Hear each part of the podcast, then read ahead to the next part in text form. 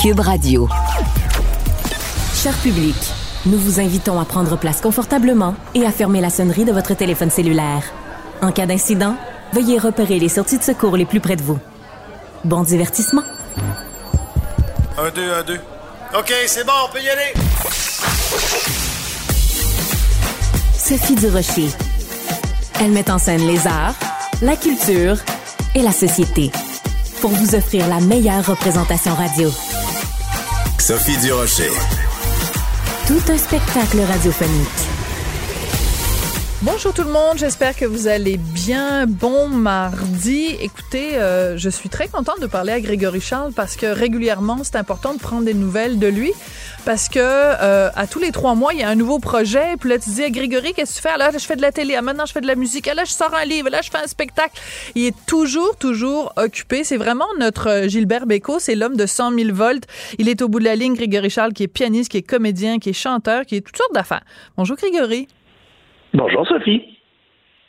Aimes-tu ma présentation? Euh, oui. En même temps, je, en, t'écoutant, je disais, je pense que c'est pas que je me suis arrêté pendant 4-5 mois là, dans le courant de l'année. Et mais c'est sûr qu'il y a tellement de projets qui sont déjà en cours que des fois, ça donne l'impression que je travaille euh, constamment. Et, puis l'autre chose à laquelle je pensais pendant la présentation, je me disais, il y a des gens pendant la pandémie qui, lorsque tout s'est arrêté, ont décidé d'aller faire autre chose. Et je les comprends totalement. Moi, dans mon cas, cette pandémie-là, euh, elle m'a confirmé que ce que j'avais envie de faire, c'est ce que je faisais déjà et que je continue à faire. Alors, ça a eu ça de bon. Oui, mais est-ce que ça veut dire que ce temps de suspendu euh, pendant la pandémie, ça t'a permis de faire le tri, d'éliminer des choses où tu disais ben ça, j'arrête parce que c'est plus moi ou alors je me suis trop euh, éparpillée. Est-ce que ça a eu cet effet-là de te recentrer vers quelque chose qu'on pourrait appeler l'essentiel? Oui, ça a eu deux effets en fait. Ça a eu l'effet de euh, rendre plus facile de dire non, ah. euh, que ce soit à d'autres ou que ce soit à moi-même. Ça hmm. rend ça plus facile. Parce qu'après réflexion, il y a des choses dans lesquelles on peut, on réussit, mais dans lesquelles on n'excelle pas nécessairement. Il y a d'autres choses dans lesquelles on réussit et parfois même dans lesquelles on excelle, mais qui nous procurent pas autant de plaisir. Hmm. Euh, alors, ça a permis de faire ça d'une part, mais il y a une autre chose qui est arrivée c'est que ça, ça a créé chez moi une certaine urgence une certaine urgence de réaliser certains projets, euh, certaines grandes orientations. Et c'est pas juste la pandémie qui a fait ça. C'est aussi le fait que, comme bien des gens de mon âge, mes parents sont partis dans les dernières années. Oui. Et comme bien des gens de mon âge, là, je suis pas en train de dire que, que je me sens vieux, là, c'est pas ça. Mais je pense que je ne suis pas le seul qui, lorsque la génération qui nous précède commence à quitter, on arrête de calculer en fonction des années qui s'en vont vers l'avant et on commence à, on commence à calculer les années qui restent plutôt que plutôt que ce qu'on faisait auparavant parce qu'on se dit moi mes parents sont partis à 80 il me reste donc tant d'années. C'est c'est pas comme ça que ça va se passer. Il y aura peut-être un accident il y aura peut-être d'autres choses on va peut-être vivre jusqu'à 150 ans. Mais c'est quand même comme c'est un truc on dirait que notre, notre cerveau commence à penser comme ça puis alors nos grandes orientations on a envie de les mettre en application je pense mm-hmm. aussi aussi rapidement que possible mais, mais tout ça est, extrêmement sensé. Puis des fois, ça peut être dans ton cas, c'est évidemment euh, ton père, euh, ta mère d'abord et ton père ensuite qui sont euh, qui sont décédés. Mais ça peut être euh, tout simplement des amis. moi, cette année, ben, regarde, Denise Bombardier est décédée, Frédéric Bastien est décédé, des amis très proches. Et ben, c'était pas mes parents d'aucune façon. Mais euh, je me suis levée un matin puis je me suis dit, Sophie, ça peut t'arriver demain matin, tu peux, tu peux partir. Euh, et donc, on, on devient à ce moment-là dans l'urgence. Donc, je comprends parfaitement ce que tu dis. Et, ça peut arriver à quelqu'un qui a 30 ans comme ça peut arriver à quelqu'un qui a 70 ans, ce sentiment-là d'urgence. Donc, je veux absolument qu'on parle de tes deux projets. Je sais que tu en as plusieurs, mais parlons de ces deux-là. Euh, dans un premier temps, un spectacle qui va s'intituler 7, qui va être à la salle Wilfrid Pelletier de la Place des Arts du 15 au 18 novembre mais aussi, euh, dès le 5 octobre, un livre qui s'intitule Un homme comme lui, où tu rends hommage à ton père. Comment est venue l'idée de ce livre-là, Grégory? C'est drôle parce que les deux projets sont assez connectés. moi, je vais parler du livre d'abord. Il y a dix ans, j'avais écrit, euh, j'ai écrit un livre sur ma mère. Et ma, motivation était simple. Euh, je trouve que ma mère est une belle représentante féminine de sa génération. Euh, je me rendais compte que ma fille à moi, qui venait de naître, n'allait jamais la connaître à son plus féroce et que je souhaitais euh, pouvoir la décrire pour elle, puis décrire aussi la relation que nous avions eue pour, pour que euh, elle puisse la, mieux la comprendre. Parce que c'est parfois facile pour une génération de regarder.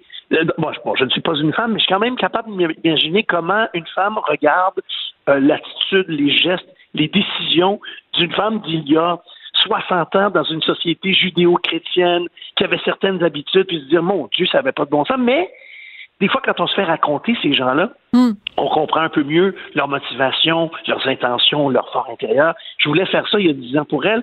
Et même si ma fille a connu davantage mon père qui a habité avec nous pendant quelques années, elle ne pouvait pas connaître sa vie. Mon père a, participé à, à l'élan d'indépendance de son pays à la fin des, des années 50. Euh, il a étudié aux États-Unis. Il a marché avec Martin Luther King pendant trois ans.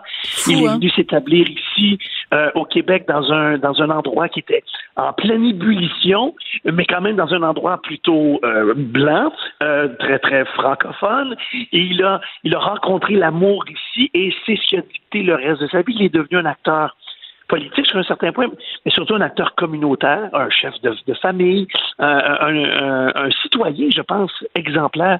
Et j'avais envie de raconter cette histoire-là à ma fille. Je, pense que j'avais un peu envie de la raconter aussi au reste de mes concitoyens. Bien sûr. Parce, que... Parce que on oublie, on, mm-hmm. oublie on oublie ce que ça représente comme, comme courage que de choisir euh, évidemment, pas, pas, juste choisir de venir habiter quelque part, mais de choisir de vivre avec les gens qui y sont déjà, de, les comprendre, de parler leur langue, de, de, de respirer leur culture. Puis c'est ce que mon père a fait. Oui, euh, et je me rappelle toi quand ton ton autre livre, donc le livre sur euh, sur ta mère était sorti, ben j'en avais parlé, tu t'en souviens dans le journal de Montréal, et j'avais dit ben tout le monde devrait lire ce livre-là dans les écoles du Québec parce que ça parlait euh, de ta mère et de ton père et de la façon dont tes parents t'ont élevé et de la façon dont ils ont valorisé l'éducation. Et je me souviens tes parents avaient déménagé pour que tu sois plus près de l'école où tu allais, pour que tu puisses avoir moins de voyagements pour aller à l'école. Puis là, ben, c'est la rentrée scolaire ces jours-ci. Puis je me demande, évidemment, toi, ta fille Julia, elle évolue dans le système scolaire euh, québécois. Euh, quel regard, euh, Grégory Charles, aujourd'hui, pour qui l'éducation est si important? Puis tu t'es prononcé au cours des dernières années à plusieurs reprises. Quand tu regardes le système scolaire, rentrée 2023, tu penses quoi? Je pense que ça doit certainement pas être euh, facile, euh, particulièrement pour les pour les éducateurs, pour les professeurs. Euh, la machine scolaire, plus que jamais, est devenue pas seulement une machine scolaire, mais aussi une machine de garderie. et, et, puis je, comprends parce que évidemment entre mes parents et l'époque à, laquelle ils ont vécu, où le plein emploi à l'époque, c'est le plein emploi des hommes. Et là maintenant, on est pratiquement au plein emploi des hommes et des femmes. Alors, on comprend ce que ça met comme pression sur les familles, mais n'empêche que notre regard sur l'école est beaucoup. Euh, est en fait, j'ai envie de dire qu'il est lié à comment on occupe nos enfants quand on est comme coparents, on n'a pas le temps de s'en occuper. Et, et moi, la réflexion que j'ai, c'est moi, j'ai une fille qui n'a pas de difficulté d'apprentissage, mm-hmm. puis elle n'est pas, elle pas TDAH, elle n'est pas toutes ces choses-là. Mais quand moi, je passe une journée avec ma fille à faire des activités, à faire de la musique, à apprendre, moi, moi le, légendaire gars qui dort jamais, je suis épuisé à la fin du journée, seul avec ma fille. J'adore ça. Pensée que j'ai, La pensée que j'ai à cette rentrée, Sophie, si je me dis, les profs, peu importe dans quel milieu ils sont, que ce soit l'école privée, l'école publique, peu importe, moi, ce à quoi je pense, c'est je me dis, eux, elles, ils, euh, ils en ont 20, 25, 30, 35, des fois un peu plus. Là-dedans, il y a des cas qui sont très particuliers, qui demandent de l'attention et il faut qu'ils s'en occupent toute la journée. Puis attends, c'est pas tout. C'est qu'ils et elles retournent chez eux après et ils s'occupent de, leurs, propres, enfants. C'est un très bon parallèle. Ouais, 30 Julia dans une classe. Ouais. C'est très bon. C'est ça que je pense. Moi, c'est ça que je pense à cette rentrée. À quel point, comme société, je suis pas sûr qu'on apprécie assez ce que ça représente que de passer une journée complète avec, un enfant, deux enfants, mais imagine 20, 25, 30. Quel amour ça représente. Pense, l'autre chose à laquelle je pense, c'est que pour toutes sortes de contraintes de temps, euh, de contraintes budgétaires, malgré le fait que nous sommes infiniment plus prospères aujourd'hui qu'on ne l'était à l'époque de mes grands-parents, je suis pas sûr que mm. la musique, je suis pas sûr que la danse, je suis pas sûr qu'il y ait un paquet de matières qui puissent être traitées avec le soin avec lesquels elles devraient être traitées pour préparer nos enfants, pas juste à, à trouver une job plus tard, mais à vivre et à trouver du bonheur hmm. et à être nourris, à être alimentés. Je suis pas certain parce que c'est ça, il y a toutes ces contraintes. À chaque fois qu'on parle d'école dans, dans la société, on dirait qu'on n'en parle pas tant pour le contenu, on en parle davantage pour qu'est-ce que combien ça coûte. On en parle davantage pour euh, où elles sont qu'est-ce qu'ils ont de l'air, qu'est-ce que ça a les néons, qu'est-ce ont de l'air. Oui, mais en même temps, en même temps, Grégory, si je peux me permettre, euh, la semaine dernière, euh, il y a une école, je sais plus trop dans quel quartier à Montréal, où il y a un morceau de plate qui est tombé parce qu'il y avait eu beaucoup d'humidité. Tu sais, on a des écoles où il y a des morceaux de plate qui tombent sur la tête des élèves. Alors c'est sûr que moi aussi, j'aimerais ça faire des entrevues pour parler du contenu et de ce qu'on enseigne, mais quand les, les écoles sont dans un état de décrépitude avancé, c'est sûr que ça aide pas. Écoute, Grégory, je veux absolument qu'on parle parce que tu es super enthousiaste et j'adore. Je pourrais te lancer sur n'importe quel sujet et ce serait absolument passionnant. Mais tu nous as dit qu'il y avait un lien entre le livre, donc, euh, sur ton père qui va sortir en octobre et ce spectacle que tu vas présenter en novembre à la Place des Arts et qui est en fait un hommage euh, aux euh, spectacles musicaux, aux films musicaux. Alors, ça va de Les Mises au Fantôme de l'Opéra en passant par Cabaret ou Moulin Rouge. pourquoi? C'est quoi le lien avec ton père?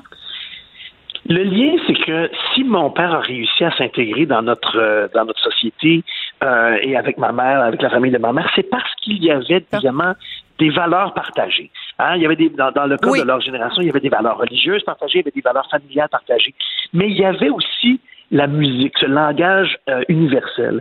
Je te raconte une affaire hyper rapidement. Quand non, non, vas-y. Ouais. Quand, ma grand-mère maternelle a rencontré mon père pour la première fois à Saint-Germain de Grantham, dans le comté de Drummond, où, euh, tu, je, te prie de me croire, il n'y avait pas beaucoup de gens basanés. Quand ma grand-mère a rencontré mon père, sa réaction n'a pas été d'être affolée ou de ne pas reconnaître ma grand-mère s'est mise à chanter Amen. Ben, voyons donc. Dans le film Lilies of the Field avec Sidney Poitier. Et mon père a emboîté et ils ont chanté ensemble et leur relation amoureuse, mon père et ma grand-mère, a commencé de cette façon. Ah. Et alors, moi, ce que je voulais dire, mes parents étaient amoureux de, de comédie musicale, que ce soit en film ou que ce soit au cinéma ou que ce soit sur, scène. Hum. Mais ce que, ce que je veux surtout dire, c'est à quel point cette forme-là, et je comprends qu'il y a des gens qui n'aiment pas ça du tout, mais cette forme-là a servi d'abord de langage universel pour rapprocher des gens, a très souvent, très souvent attaqué des, des sujets sociaux difficiles sur la santé mentale, sur l'homosexualité, sur toutes sortes de choses, sur, sur la, la condition féminine, sur le rapport entre les classes sociales. Très souvent, sous le couvert d'un peu d'humour et de chansons, ces films-là, ces comédies musicales-là, se sont attaqués à des sujets sociaux dont on avait besoin de parler. On avait besoin de la cage aux folles. On avait besoin de, King and I. En particulier la cage aux folles, oui, tu as tout à fait raison. Donc, on pourrait dire, euh, ça a peut-être l'air de juste quelques pas de claquettes, mais c'est des méchantes claques dans la, dans la société. C'est-à-dire qu'il y a vraiment un propos et, euh, et du contenu. Mais j'adore l'anecdote sur ta, ta, ta, ta grand-mère qui rencontre son gendre pour la première fois. Et c'est vrai que pour elle, peut-être dans son, dans son petit village, le seul la seule image qu'elle avait de quelqu'un qui était noir, ben, c'était Sidney Poitier. Ben, et, c'est sûr que c'est ça. Oui. Puis quand mon père a rencontré ma grand-mère, Sidney Poitier venait tout juste de gagner un Oscar ah. pour, pour ce film-là. Alors, je sais que pour certains là, qui nous écoutent, peut-être, ils vont se dire, ah, moi, les comédies musicales, là, moi, j'en peux plus, j'aille ça. Et, je comprends totalement. Mais il y, a toujours un regard à poser qui est différent sur n'importe quel genre. Euh, le baseball, c'est un sport que pas tout le monde aime, a servi à émanciper en termes de, race l'ensemble de l'Amérique. Bon, ah, puis pourtant, c'est juste du baseball. Alors, la même chose est vraie pour, pour la musique, pour la comédie musicale, pour le film musical, où tous ces sujets-là ont été traités des fois avec un peu de bonhomie, avec un, avec un peu de tendresse, avec un peu de, euh, un petit caractère un peu superficiel, mm. mais pourtant, ça fait réfléchir. Le théâtre fait réfléchir, mais évidemment, il fait réfléchir, je dirais même plus en profondeur encore. Les séries télé font, mm. font ça, tous.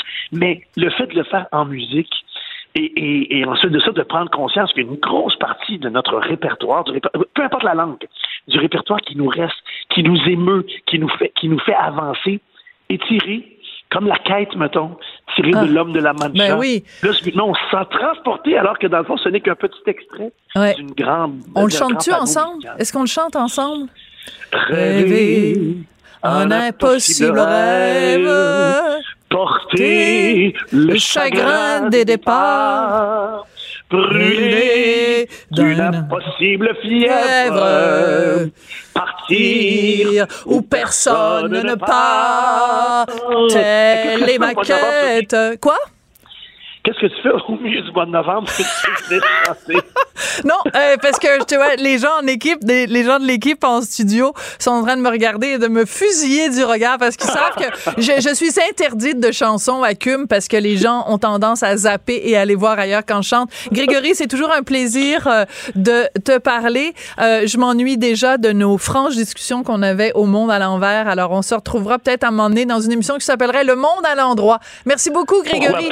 Hein? Merci à toi, Sophie. Bonne rentrée. Merci. On a hâte de lire ton livre et on va certainement aller voir le spectacle 7 de Broadway à Hollywood. Merci, Grégory Charles. Merci. Bonne journée. Sophie Durocher. Passionnée, cultivée, rigoureuse. Elle n'est jamais à court d'arguments. Pour savoir et comprendre, Sophie Durocher quand on a un nom de famille connu, parfois c'est difficile de se faire un prénom. Alors quand on s'appelle Bourgeois et qu'on est le fils de Patrick Bourgeois et qu'on s'appelle donc Ludovic, ben on commence par faire ses classes, par se faire connaître par soi-même. Puis à un moment donné, on peut se détacher de ça et dire ben oui, je suis le fils de Patrick Bourgeois et je vais faire un spectacle en hommage non seulement à mon père, mais au bébé au complet. Et c'est ce que va faire Ludovic Bourgeois. Donc euh, ça va être une, une tournée au cours des prochains mois. Il va reprendre les chansons les plus connues du groupe emblématique. Il est au bout de la ligne. Bonjour Ludovic. Bonjour. Est-ce que je le présente de la bonne façon? C'est-à-dire que, est-ce que c'était pas un passage obligé? T'aurais pas pu arriver sur la scène musicale en reprenant dès le début, en faisant un spectacle au complet sur les bébés? Les gens auraient dit, ben là, il fait juste profiter de la vague. Donc, tu as bien fait de commencer en étant en ton propre nom, en fait. Ben, je pense que oui. C'est sûr que j'avais des choses à dire. Je pense quand j'ai commencé ma jeune carrière, là, ça fait quand même seulement six ans là, que les gens me connaissent. Donc, euh, quand même six ans, ça va assez vite. Trois albums, six ans de tournée. Euh, j'avais quelque chose à dire, donc là, je trouvais que c'était un moment, euh, moment parfait pour faire cet hommage-là que je me fais demander depuis six ans, justement, que je retenais un petit peu. Euh, j'en faisais dans mon spectacle, puis je voyais la, folie que ça, amenait. Donc, je me disais, c'est sûr qu'un jour, je veux faire un hommage au bébé, à mon père surtout. Je veux bien le faire, je veux que ce soit épique, gigantesque. Puis là, je me suis donné les moyens mes ambitions pour faire ce show-là, que j'ai très hâte de tourner un peu partout au Québec. Pourquoi il fallait que ce soit épique et gigantesque, Ludovic? Ben parce que c'est pour, pour rendre hommage, pour faire honneur à cette grande carrière-là que, que, mon père a eue, tu sais, malgré euh, que ça, ça, a été relativement court, je pense qu'ils ont marqué une époque, ils ont, euh, ils ont, ils ont mis un standard dans la musique pop francophone qui, euh, qui, qui, qui, est marqué aujourd'hui. Donc, euh, pour moi, c'est important que le show soit, soit épique et, euh, et, et, gros. Donc, c'est pour ça que je allé chercher un, un, un, gars comme Joël Legendre pour faire la mise en scène, pour pouvoir m'aider à structurer ce, ce gros catalogue-là. Donc, c'est très, très, très excitant. C'est un casse-tête, honnêtement, monter le pacing. C'est vraiment complexe. Alors écoute, on a choisi euh, un petit extrait d'une toune des bébés parce qu'évidemment, il y en a tellement. Alors euh, juste pour se, se, remémorer la bébé mania, voici euh, un, un, petit extrait de, de, de, la belle époque de la bébé mania. Tu ne sauras jamais pourquoi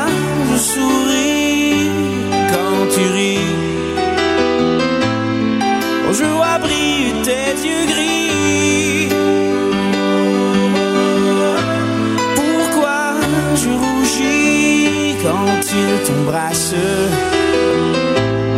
Je t'aime et tu ne le sauras jamais.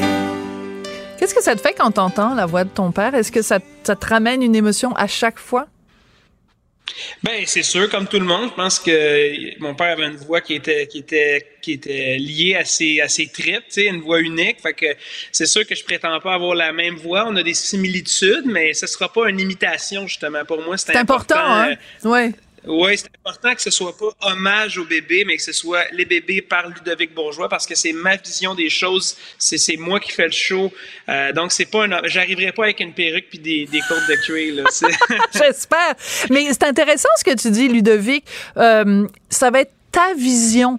Donc, parce que toi, évidemment, tu l'as vécu de l'intérieur, parce que ton père mm-hmm. arrivait à la maison, puis il te, parlait, il vous parlait de, de ce qu'il avait vécu sur la route, de, de, des albums et tout ça. Mais, mais, mais, mais explique-moi plus précisément ce que tu veux dire quand tu dis ta vision des bébés. Comment tu vas vouloir, euh, mettons, peut-être changer l'orchestration des fois, euh, le, le mettre à ta manière euh, il y a un petit peu de tout ça, évidemment. Je veux pas dénaturer les chansons. Pour moi, ça, c'est très important. Mais euh, ce qui est spécial dans ce spectacle-là, c'est ma vision, mais c'est aussi la vision de mon père, dans le sens que euh, on a énormément d'archives personnelles. Mon père traînait une caméra lors des tournées en 89 jusqu'à 96. Donc, on a une caméra avec du contenu qui, on dirait que c'était fait pour passer dans un ah! spectacle. C'est de l'inédit, de l'inédit. Là, ça n'a aucun bon sens, les images qu'on a de, de, de l'arrière-scène. Donc, c'est de replonger dans ces années là. Euh, c'est aussi des, sessions de studio. Des, fois, ma mère filmait mon père, puis tu le voyais qui composait une chanson qu'aujourd'hui a été un grand succès, puis je suis à côté bébé. c'est fou les images qu'on a. c'est le bébé des bébés. Ben oui, je me suis souvent fait dire ça comme, euh, comme, blague, puis c'est, écoute, non, non, c'est effectivement ça, c'est, exactement ça, mais tout ça pour dire que c'est un show qui va être unique, puis c'est, un aparté dans ma carrière, tu sais, je, je ferai pas ça très longtemps, je le fais, je veux le faire bien, euh, mais après ça, demandez-moi le plus. C'est, un peu la joke que je fais. Là. J'avais vraiment envie que ce soit un aparté dans ma carrière, je pense que c'est le bon moment pour le faire en ce moment. Donc, c'est pour ça que je me lance dans ce gros projet qui est, euh, qui, qui, qui est très demandant quand même. Fait que j'ai bien hâte. Mais, mais je trouve ça important que, que tu dises ça. Puis euh, les, Ludovic, on se connaît peu, on s'est croisés deux, trois fois, dont euh, une fois dans un... tout inclus dans, dans le sud. Mexique, ouais. voilà, c'est ça. mais euh, mais il y a une chose qui me frappe à ton sujet, c'est ta maturité. Bon, t'es tout jeune, mais t'as cette maturité-là. Juste la façon dont tu t'exprimes quand tu parles de ça, quand tu dis ça va... OK, je vais le faire parce que ça fait longtemps que vous me le demandez, vous me le demandez depuis longtemps dans ma carrière. Je vais le faire, je vais le faire très bien mais après ça, on va tourner la page et on va passer à autre chose. Puis redemandez-moi le plus. Tu le dis comme une blague, mais, mais encore une fois, c'est mhm. faire preuve de maturité. C'est aussi de dire au public, ben, c'est sûr que vous êtes on a cette parenté-là, on a cette ressemblance et cette fierté que tu as aussi, mhm. mais qu'à un moment donné, il faut pas que ce soit ça qui te définisse. Non, puis je pense que justement les six dernières années en ont fait la preuve. les, les, radios tournent mes chansons pas parce que mon père était connu, je pense là. En tout cas, j'ose mm. espérer. Euh, donc euh, pour moi, c'est important d'avoir euh, ce message-là à, véhiculer pour les, les, six premières années de ma carrière. Là, même si ça fait plus longtemps que ça que c'est commencé, mais pour le pour les gens en général, c'est plus en 2017 ça a commencé avec la voix. Mais c'est important vraiment d'avoir d'avoir cette d'avoir ce début de carrière là qui, qui, qui, a bien fonctionné, puis là de de partir en tournée sans avoir à écrire de chansons aussi, euh, c'est le fun. C'est un repos quand même pour toi, là. C'est un petit repos. Oui, mais c'est quand même un gros catalogue à aller défendre. Puis, euh, tu sais, je dis que je veux bien le faire parce que je veux, je veux évidemment rendre hommage à, cette carrière que, que, que, ben, que, les gars ont eue, tu sais. Donc, euh, pour moi, c'est important que ce, que ce soit épique parce que je sais que mon père aurait dit ça que, les bébés c'était épique puis que c'est des légendes. Ça, sortirait de sa bouche ces mots-là. Fait que je veux absolument que ce soit à la hauteur de, ces attentes qu'il aurait eu. Là, c'est très bien dit. Parle-moi un petit peu d'Alain Lapointe. On sait que c'est le seul membre des bébés qui est toujours euh, en vie. Euh, à quel point ça a été important pour toi de t'asseoir avec lui et que euh, vous fassiez bien les choses, toi et Alain? Ben, Alain, évidemment, il est au courant de la tournée. Euh, je veux l'impliquer dans cette tournée-là du, mieux, du mieux que, qu'on peut, les deux. Euh, euh, donc, ça va être intéressant de voir la suite. C'est sûr, le spectacle, on commence en janvier. Fait que là, on est 12 septembre. On commence à penser aux chansons qu'on va jouer.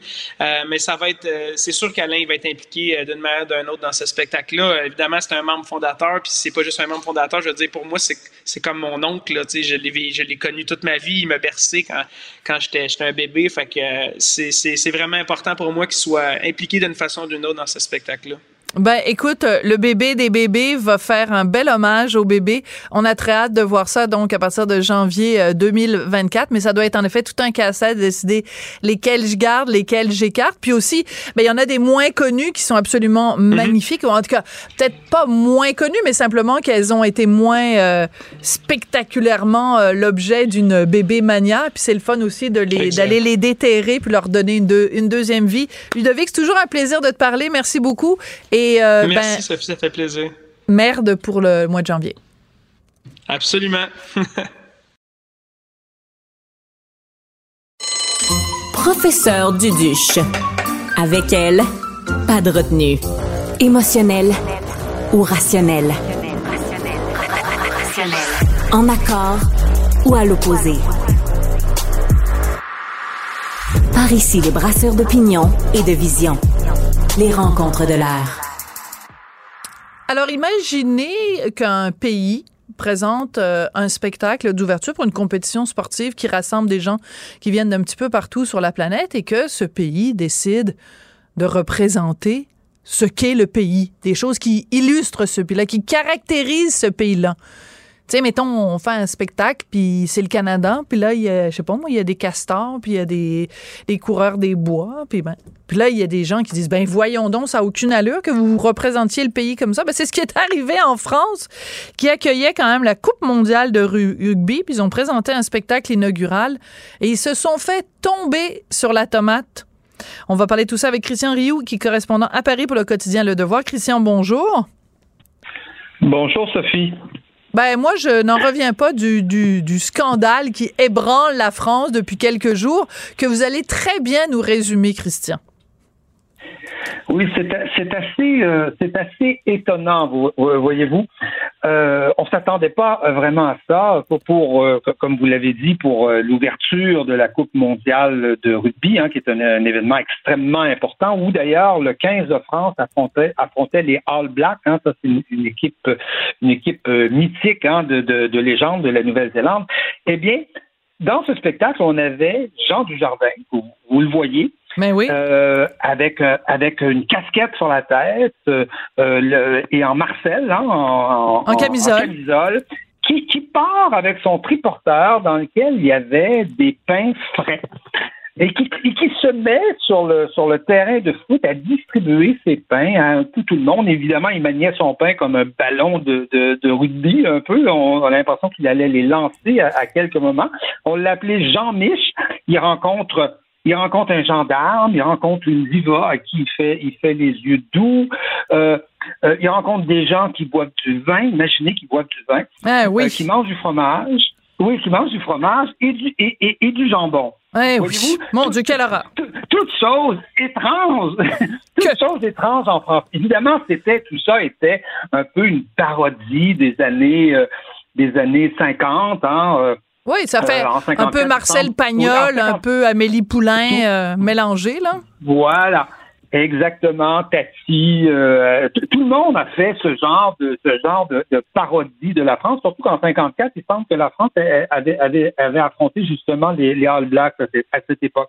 Et donc, et on retrouve là toute une série de vedettes françaises, Vianney, Zaz, euh, Arthus Bertrand était là, faisait semblant de prendre des photos, le chef le gastronome Guy Savoie. Bref, on a voulu présenter euh, une France un peu, effectivement, un peu mythique, mais qui ne rêve pas son pays de temps en temps, qui ne l'imagine pas euh, dans, dans, dans ce qu'il y a de mieux, avec ses meilleurs chanteurs, avec ses plus belles voix, avec sa meilleure nourriture. Mm. Eh bien, c'est un peu ce, ce qu'on a présenté. C'est du jardin lui-même, hein, il n'était pas seul et qui a, qui a, qui a conçu Ce, ce spectacle, mais il s'est ramassé, je dois vous dire, un tombeau d'injures. Je ne comprends pas pourquoi. évidemment, Libération a parlé d'une France rance. Euh, Quel jeu de mots? Euh, le, pain, le pain visiblement était frais, le vin avait l'air parfait. Je ne vois pas ce qu'il y avait de rance dans ce, dans ce spectacle. Sandrine Rousseau, qui évidemment n'est pas le, peut-être le plus grand esprit euh, français, qui est une députée Europe Écologie Les Verts, a parlé de, de elle a dit qu'elle avait honte, et même un journal comme comme 20 minutes, qui en général ne se caractérise pas par par, par son ton polémique, a parlé de la France de ma France du pinard et de mon cochon. Et a dit que cette France n'était pas vraiment inclusive. Ce qui est faux d'ailleurs, parce qu'il y avait dans le spectacle des Antillais, des Maghrébins, comme il y en avait en France dans les années euh, dans, dans les années 50. Alors on se demande ce qu'il aurait fallu faire pour faire plaisir euh, à, ces, à ces critiques. Euh, je ne vous dis pas que le spectacle était un chef-d'œuvre, mais ce spectacle représentait une France un peu, un peu mythique, amusant. Ça faisait plein de clins d'œil euh, à, à, toutes sortes de choses, surtout quand le chapeau de la diva s'envole, euh, s'envole dans le vent et que mm. Jean Dujardin, évidemment galant, euh, s'élance, euh, s'élance dans, dans, les airs pour aller, pour aller le, le, chercher. Donc, c'était tout à fait sympathique, assez amusant, et personne ne cherchait à mal, sauf ces, sauf ces gens-là. C'est ça. Faire? Mais c'est ça, la question est très bonne. La question est très bonne, Christian, parce que euh, il aurait fallu quoi qu'il y ait pas? Parce que la France, c'est ça. C'est pas c'est pas un, un, cliché que de dire en France les gens sont obsédés par le pain, qu'ils aiment bien boire du bon vin, qu'il y a 800 Exactement. sortes de fromages différents en France. Je veux dire, Absolument. si c'était une réalité Écoutez, qui n'existait plus aujourd'hui, je pourrais comprendre, mais c'est une réalité qui existe encore et c'est quand même ça qui caractérise aussi la France. Absolument. Et écoutez, j'ai passé j'ai passé deux mois au Québec euh, cet été. J'ai vu des sapins. Euh, euh, ça a l'air qu'il y a des orignaux au Québec. Ben oui. J'ai mangé du sirop d'érable. Je, je m'en confesse. bon, euh, écoutez, c'est ça aussi le Québec. Mais ben oui. Ce n'est pas que ça, mais c'est ça aussi. Alors, on imagine que ce qu'il aurait fallu faire, c'est une espèce de de grandes cérémonies rap où on aurait peut-être mis en scène, je sais pas moi, les, les, les, les émeutes des banlieues qu'on a connues euh, qu'on a connues au mois de juin. On aurait ouais. pu nous, on a, aurait pu nous illustrer les rats de Paris qui se promènent, qui se promènent dans, qui se promènent dans le métro, les bouchons du périph', les Sénégalais intoxiqués au crack. Qu'est-ce qui aurait, qu'est-ce qui aurait fallu qu'est-ce qu'il aurait fallu montrer? Écoutez, dans ce genre de spectacle, qui ne sont pas en général des grands chefs-d'œuvre de la mise en scène, mais quand même, dans ce genre de spectacle, on essaie de, de, de montrer ce qu'il y a de mieux dans le pays et qu'est-ce qu'il y a de mieux en France que les baguettes, euh, le vin, euh, euh, la mode, euh, la danse, tout, tout, parce qu'il y avait la danseuse étoile, ben oui, la, la, danse, il y avait des danseuses étoiles d'ailleurs de, de, de l'Opéra de Paris. C'est comme si on n'avait plus le droit quelque part de de communier à, ce qui fait nos, identités, à ce qui fait nos, pays, à, quelque part à notre folklore. Moi, je, me souviens très bien d'avoir euh, j'ai eu l'immense chance euh, dans, dans, ma carrière d'interviewer l'anthropologue Claude Lévi-Strauss et lui racontait que quand il était rentré à l'Académie française, voyez-vous, on lui avait demandé de s'habiller, d'aller se faire faire un costume, le fameux costume vert de l'Académie ouais. française, qui est extrêmement euh, compliqué, avec Brodé, des dorures, ouais. avec tout ça. Et, et s'il était prêté de, de bonne grâce en disant, écoutez, j'ai passé ma vie à euh, à, à, à, étudier les mœurs des populations des tribus d'Amazonie, des tribus de, de Colombie-Britannique, et de, de, quel droit ne communierais-je pas aux mœurs de mon propre pays? Hein? De, ah ouais? de, de, quel droit est-ce que je, je, je, je, cracherais sur mes propres, les, les mœurs des Français, les mœurs des habitudes? Et il, il s'était présenté à l'Académie française comme ça, avec son grand costume, très fier de se dire, eh bien voilà, ça, c'est la France. Et autant ce gars-là était un antiraciste euh, convaincu, hein, c'est celui du grand, du grand discours, euh, du grand discours euh, à l'ONU race et histoire. Oui. Autant il a étudié les tribus, il admirait les mœurs de, de, de, toutes, de, toutes les, de toutes les populations du monde, autant il communiait à ses propres mœurs, qui étaient des mœurs Tout à fait. Mais, on, mais il semblerait qu'aujourd'hui, on n'a plus le droit. plus le droit de faire ça. Oui, mais c'est un point très important que vous soulevez là, Christian, parce que on a l'impression, puis ce qui se passe en France, c'est un petit peu ce qui se passe au Québec aussi, on a l'impression qu'on vit dans une société où il y a des gens qui veulent euh, qu'on valorise toutes les autres cultures. Alors, tu peux avoir un festival du, du sud-ouest, du sud-est asiatique. Tu peux avoir un, festival de l'Afrique du Nord. Tu peux avoir une célébration de la culture de la Papouasie orientale ou du Timor occidental. Ça, c'est formidable. Il faut se mettre euh, euh, vraiment être en admiration devant toutes les autres cultures. Mais le jour où toi, comme culture dominante, tu célèbres cette culture-là, là, tu te fais euh, euh, accuser d'être ringard, d'être dépassé, d'être déconnecté, d'être chauvin, d'être xénophobe. Mais pourquoi une, une culture qui se célèbre, c'est quelque chose qui doit être valorisé, peu importe la culture, que ce soit une culture dominante ou une culture minoritaire? C'est ce que nous ont appris des esprits comme Claude Lévi-Strauss, qui, oui. qui, qui, mettaient toutes les cultures sur un, sur un pied d'égalité, parce que, bon, une culture, vous savez, c'est un, c'est un espace infini. Euh, certaines sont plus développées dans certains domaines, d'autres dans dans dans d'autres dans d'autres domaines. Alors c'est très difficile de comparer les, cultures et d'en valoriser une par rapport euh, par rapport à une autre. Mais effectivement, euh, euh, c'est ancré chez nous une espèce de une espèce de, de, de mentalité je, que je qualifierais de, de, nihiliste qui, qui, qui cherche pratiquement à soit à remplacer notre culture par toutes les autres cultures du monde, alors que toutes les cultures ensemble, c'est c'est ce qu'on pourrait appeler l'absence de culture. Hein? Oui. Ben voilà. Euh, toutes les cultures mélangées. Prenez tous les ingrédients de votre frigo, mélangez-les dans un blender, vous allez voir ce que ça donne. C'est une bonne image. On va se quitter. on va se quitter sur cette image-là. Des, des, fois, des, des, fois, on a l'impression que ces gens-là, c'est ce qu'ils nous proposent. Ouais. Et donc, et, et, je pense qu'il y a un esprit nihiliste là-dedans qui, qui, qui consiste à dire que notre culture serait par essence euh, coupable, aurait aurait à payer euh, ouais. euh, son écho parce qu'elle aurait euh, elle aurait dominé quelque part le monde. En fait, là, si on parle de la culture québécoise, on n'est pas tout à fait là, là, mais on n'est pas tout à fait dans ce cas de figure. Mais écoutez, la culture française, une culture que que, que Léopold Senghor adorait, que, que les grands chefs africains ont, ont, ont, ont, admiré, disant même que le français était leur butin de guerre. Hein? Mmh. et donc se revendiquait de la, se revendiquait Alors de la soyons fiers. Je ne comprends pas qu'aujourd'hui on cherche, on cherche à, à effacer ces cultures-là qui, qui ont énormément, qui ont autant aujourd'hui à apporter au monde qu'elles ont apporté, euh, qu'elles ont apporté par le passé. Absolument. Ben, c'est une très bonne conclusion et vive la, la, baguette et le bon fromage avec du bon pinard. Merci beaucoup. Et, et, Jean, et, et Jean Dujardin, je vous invite à aller voir les images. Oui, oui, très, tout à fait. Très amusant, très sympathique de, de, ce, de ce spectacle. Oui, Merci. on trouve ça sur, euh, sur les réseaux sociaux. Merci beaucoup, Christian Rio, qui est correspondant du Devoir à Paris. Merci, Christian. Qu'elle soit en avant ou en arrière-scène, Sophie Durocher reste toujours Sophie Durocher. Alors, Megan Fortin, je vous avais proposé il y a quelque temps une entrevue avec elle. C'est cette artiste peintre de 15 ans. Euh, je l'avais interviewée. Elle s'apprêtait à partir pour New York où elle faisait une grande exposition de ses œuvres. Ben là, je lui reparle. Pourquoi? Parce que ici.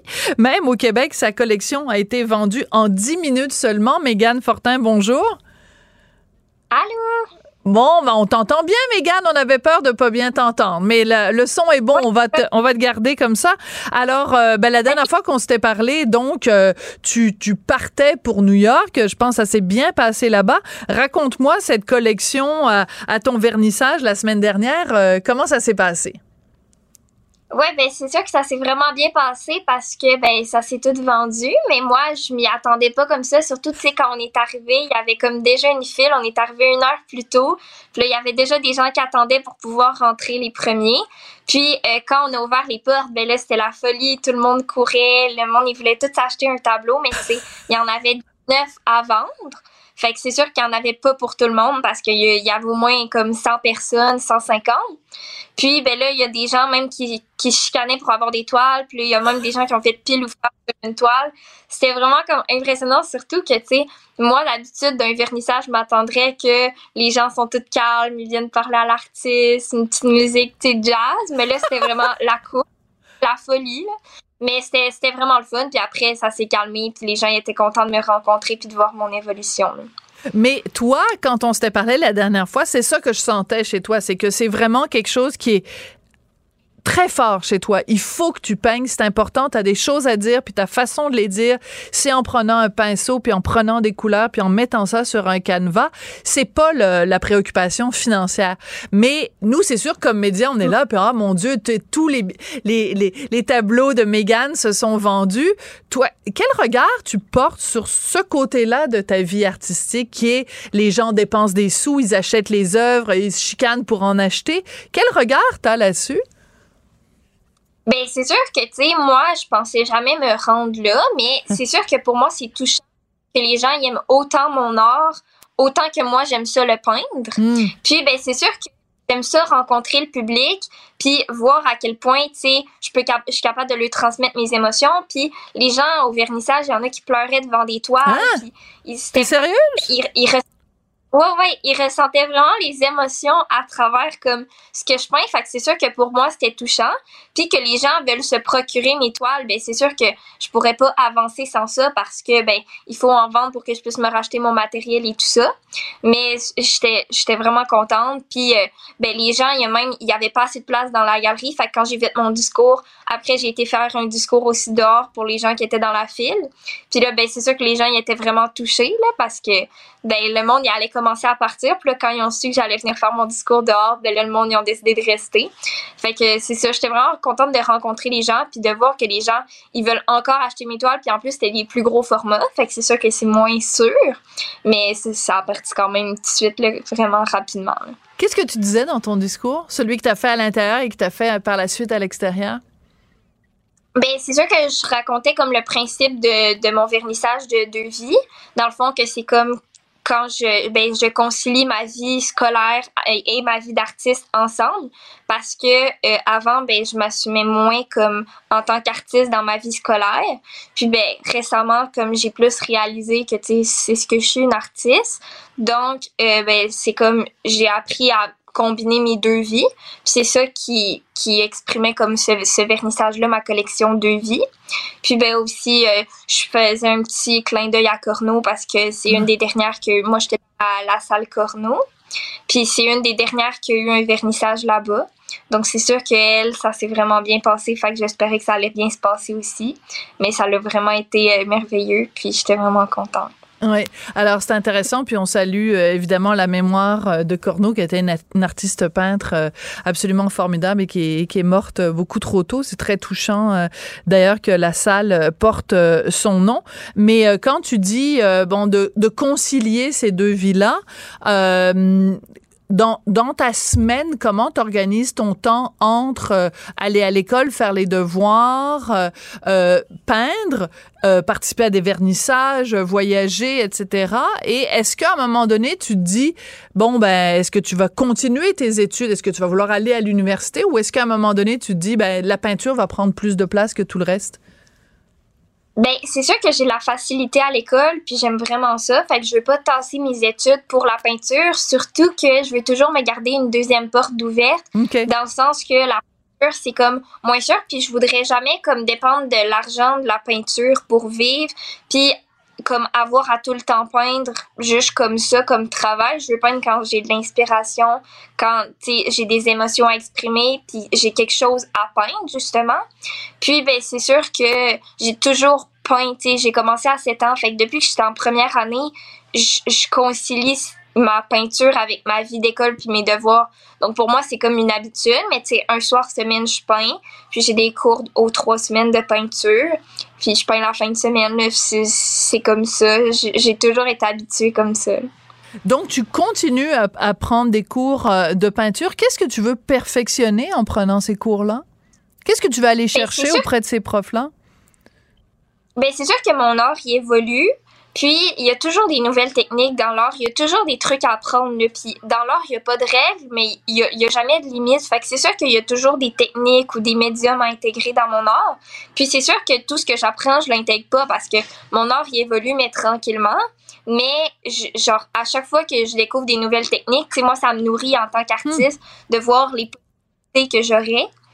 Puis, ben, c'est sûr qu'il y a des trucs que j'intègre pas là, mais que je pourrais intégrer comme plus tard. Puis, ben, ça me fait comme plein de nouvelles possibilités. Puis, ça fait aussi que je vais, je, je, manque pas d'inspiration parce que je vais toujours avoir quelque chose à rajouter. Pourquoi tu penses que les gens aiment tant tes œuvres et pourquoi les gens se bousculent pour les acheter? Ben, pour vrai, des fois, je, je, le sais pas parce que tu sais pour moi c'est comme impressionnant parce que c'est sûr que moi j'ai pas le même regard sur mon travail que le public peut l'avoir ou mes parents ou ma famille n'importe qui. Parce que moi pour moi c'est vraiment tu sais j'associe chaque œuvre avec une période comment je me sentais. Tu sais moi c'est directement comme ça que je le vois. Mais les gens probablement que c'est le fait il y a pas beaucoup d'artistes qui ont comme qui sont capables d'aller que ce soit épuré comme ça, puis avec mm. autant de couleurs, d'habitude, les gens y osent pas, les artistes, avec autant de couleurs. Puis moi, c'est sûr que je réfléchis pas là, quand je peins, c'est spontané. Hmm. Puis ben, même le, le, le galeriste, là, M. Parot, lui, qui m'a qui m'a demandé pour faire partie de sa galerie, ben lui, il m'a dit, moi, ce que je trouve vraiment impressionnant, il avait jamais vu une diptyque avec deux fonds de couleurs différentes. Il dit jamais un artiste va oser faire ça. Hmm. Mais moi, je je pense pas au public là, je pense pas aux acheteurs quand je peins là, je pense pas que je veux plaire. Je fais vraiment tu sais ce que j'ai comme dans ben ce que je pense puis mes pensées puis mes émotions. le monde aime ça, fait c'est parfait comme ça, mais moi, je veux jamais comme penser en fonction d'eux. Je veux peindre ce que j'aime. Puis si, ben, les gens n'aiment pas ça sur le coup, ben, chaque toile finit par trouver son, son preneur. Là. Fait que c'est ça qui est beau dans, dans tout ça. Tu sais, peu importe, j'ai pas à me forcer pour que ça plaise. Là. Hmm. Moi, je t'écoute parler, Megan, puis c'est la deuxième fois là, que, qu'on se parle. La première fois, tu étais venue ici en studio, puis là, on se parle par euh, vidéoconférence. Et euh, il y, a, une sincérité qui émane de toi. Je trouve ça euh, extrêmement euh, touchant. Euh, quand, quand tu te projettes, mettons, dans 5 ans ou dans 10 ans, euh, comment, comment tu te vois et comment, comment tu vois les choses? Parce que il y a aussi une partie de la fascination des gens, on se le cachera pas. Les gens se disent, oh mon Dieu, elle a seulement 15 ans et elle peint ça. Euh, quand tu vas avoir 25 ans, les gens vont plus se dire, oh mon Dieu, elle a 25 ans puis elle peint ça. Tu comprends? Il y a, un côté quand même de, de, de l'attrait qui est de se dire, bon, ben, c'est spécial pour son âge. Donc, comment tu te projettes dans l'avenir? Quand tu vas être une vieille peintre, là, quand tu vas avoir 25 ans, c'est vieux ça, 25 ans. Ben, c'est sûr que l'art va toujours avoir une place dans, dans ma vie, mais je me dis, tu sais, mon art, il évolue. Donc, c'est sûr que mon art va continuer d'évoluer à travers les années. Fait que c'est sûr que je regarde chaque collection, puis il y a toujours quelque chose de différent. Il y en a qui sont comme plus, euh, moins, euh, plus, mettons, épurés. Il y en a que c'est plus comme vraiment tout centré. Puis, ben, c'est sûr que quand, mettons, on était à l'Art Expo de New York, les gens, des fois, moi, je partais du kiosque, puis les gens pensaient que c'était ma mère ou mon agent. Ah, ah, ah. Puis c'était des mais les gens, quand même, ils étaient quand même vraiment impressionnés. Puis les gens, ils demandaient quand même à acheter, même s'ils pensaient que c'était eux, puis que c'était des adultes. Fait que, tu sais, moi, c'est pas pour moi parce que ça m'a. C'est pas, c'est pas mon âge nécessairement. C'est sûr qu'au début, peut-être, l'effet wow. Mais là, c'est que ça commence à être mon parcours qui touche les gens. Puis là, ça commence à devenir plus, j'ai plus une, comme une crédibilité dans le milieu oui, de une cote. On appelle ça la cote, c'est ça, absolument. Écoute, euh, Megan, on est, on commence à te peindre, à te perdre un petit peu, j'allais dire à te peindre. On commence à te perdre un petit peu, le son est moins bon. Donc, euh, on va, on, on, va euh, conclure, comme on dit dans le métier, mais ça a toujours été un plaisir de te parler. Bonne chance pour la suite, Megan Fortin, artiste peintre de 15 ans. Vraiment, félicitations. Ben, merci beaucoup. Merci. Bye bye. Bye. Sophie Durocher. Un savoureux mélange artistique de culture et d'information. Alors, on a beaucoup entendu parler du livre de Kevin Lambert que notre joie demeure parce qu'il est, euh, ben, parce qu'il s'était pogné avec euh, euh, Premier ministre François Legault, premièrement. Deuxièmement, parce qu'il est en lice pour le prix Goncourt, qui est le prix le plus prestigieux dans la littérature francophone à travers le monde. Mais aussi parce que, ben, il y a une chicane. Il y a une controverse autour de ce livre et autour de l'auteur Kevin Lambert. On va parler de tout ça avec Sylvain Claude Filion, qui est auteur, journaliste et chroniqueur. Bonjour Sylvain Claude. Bonjour Sophie. Alors une controverse autour de Kevin Lambert euh, en France parce qu'il y a un auteur euh, français qui a remporté lui le prix Goncourt euh, il y a quelques années qui dit ben Ouais, en 2018, Nicolas Mathieu qui dit, ben écoutez, euh, Kevin Lambert, il se pète les bretelles ou sa maison d'édition se pète les bretelles en disant qu'il a fait affaire avec un lecteur sensible, donc un sensitivity reader, comme on dit en anglais, et ben il devrait pas. Qu'est-ce que tu en penses Qu'est-ce que vous en pensez, vous, Sylvain Claude? Ben écoutez, Sophie, au départ, là, c'est une controverse qui, est déjà un peu finie en queue de poisson. Euh, on a pu lire hier dans le, journal Le Devoir que la fameuse lectrice sensible, euh, c'est une amie de Kevin Lambert, puis que c'était l'idée, c'était pas de passer le rouleau compresseur de la vertu. ce qui a choqué beaucoup, je crois, c'est le président du jury du Goncourt, Didier Decoing, qui a voulu prendre la défense de Kevin Lambert en disant il n'a pas voulu donner un texte susceptible de froisser les gens. Quand on écrit un livre, on n'a pas envie de faire de la peine. la, grosse pépine. Oh, la beau pépine! Euh, s'il fallait qu'on passe euh, au, peigne fin les textes d'un ben spectacle de Sugar Sammy, le show durerait quatre minutes. J'adore ça. Euh, est-ce qu'il faut changer l'épisode de Bambi où sa maman se fait tuer par un chasseur pour pas faire de la peine aux enfants? Écoutez, c'est venant d'un Didier de Coin qui, est une sommité, c'est tellement ridicule comme argument, mais ça, ça fait, ça soulève une question qui, qui, qui est toujours un petit peu, euh, en anglais on dit boiling under, là, qui est toujours sur le bord de Sous-jacente, ouais. Oui, c'est ça. Euh, c'est que euh, il y a deux cultures littéraires. En France, euh, c'est très très rare qu'il va y avoir des, des sensitive readers ou des lecteurs sensibles. Par contre, en Amérique du Nord, ça se développe de plus en plus. Je, je retiens l'expression du journal Le Monde qui dit qu'on les appelle des démineurs éditoriaux. Ouais. Et euh, parce qu'en France aussi, on a l'image de l'écrivain solitaire, le génie dans sa grotte, alors que la méthode anglo-saxonne à laquelle le Québec est, très associé quand même, c'est que publier un livre, c'est un travail d'équipe. Puis c'est sûr qu'au fond, euh, Louis Hamelin, euh, l'auteur Louis Hamelin, a, fait une sortie là-dessus hier sur Facebook et j'appuie, j'endosse ses propos. C'est qu'au départ, c'est sûr qu'un auteur va faire lire son texte. Mais ben oui. Que ce soit pour vérifier que je, je pensais par exemple à des auteurs qui veulent aborder un personnage trans, ils vont se renseigner. Euh, on pense à des séries télé, là, comme Stat, euh, les comédiens, les auteurs ont, ont été se documenter dans une vraie salle d'urgence. Alors oui, c'est important là qu'on sait, mais là c'est le danger, c'est où s'arrête euh, l'aide à faire un texte crédible et tout ça, et où commence l'espèce de censure de la vertu. Oui, c'est ça. C'est que c'est pas seulement de la, de la censure de dire tu utilises pas tel mot, tu utilises pas tel. C'est toute une ambiance feutrée. Parce que vous parliez tout à l'heure de Monsieur Decoing qui dit il faut pas offenser puis il faut pas faire de la peine. Ben justement, moi je pense que la littérature parfois il faut qu'elle fasse pleurer. Ben, tout à fait. Il faut que ça, ça nous place devant le, le, choc de la réalité, de, devant. Euh, euh on, on peut pas imaginer si euh, Émile Zola avait pas le droit de dire que Nana est une prostituée. Elle est là dans chaque page du livre. Ça a plus de bon sens rendu là. Euh, ça, ça me fait rire un peu, mais ce qui est dommage, c'est l'espèce de, de timidité que les gens ont là-dessus, parce que le, ce qu'on reproche le plus à Kevin Lambert et à son éditeur, euh, son éditeur français qui est le Nouvelle Attila. Je vous donne leur slogan en bonus. L'éditeur qui met du sang dans son vin. Ça donne le oh!